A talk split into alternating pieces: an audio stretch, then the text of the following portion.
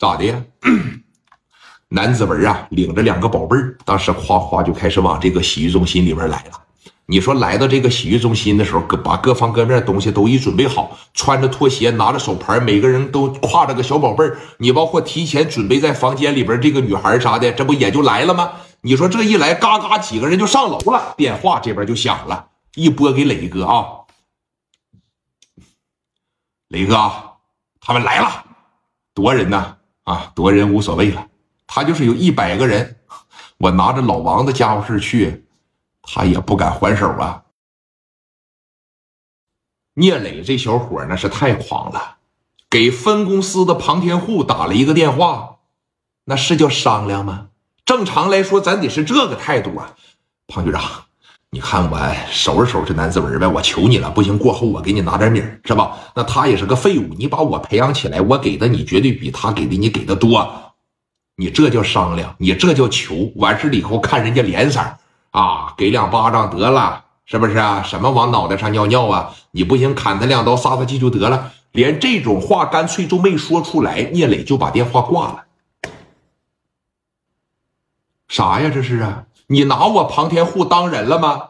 在他即将要反驳的时候，聂磊把话就全给你堵死了。你还有什么脾气呀？啊？这边万事俱备，只差东风了。南子文搂着几个宝贝儿，带着二十来个兄弟，他也害怕聂磊报复他。这是实话。真要是说他妈的领着一帮人拿着枪来了，我这边不能让你干打不还手啊！你做梦也想不到，聂磊打仗领着啥打呀？领着阿 Sir 打。这小子真不是个人呐！你能想到吗？我都想不到，谁都想不到。就现在青岛的一把大哥，他也想不到领着阿 Sir 过来干你呀，也说不清楚为啥王振东就这么喜欢聂磊，可能就是缘分吧，可能天时地利人和，神助到这儿了，注定聂磊要在九十年代、两千年代称霸一方，对不对？接到了电话以后，聂磊啊，特别特别的兴奋，我报仇的时候终于来了。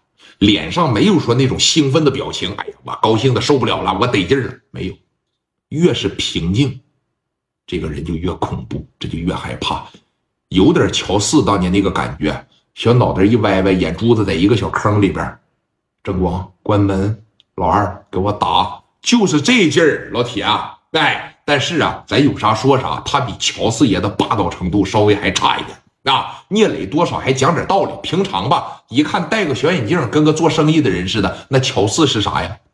霸道蛮横，不讲理，说打你就打你。市总公司李芳怎么样？进办公室，啪就一个嘴巴子。这是市总公司，往桌子上一坐，啪就给你个嘴巴子。就这个，太狂了，老铁，霸道了十年啊！但聂磊要比乔四圆滑的很多呀。领着一帮人，开着车。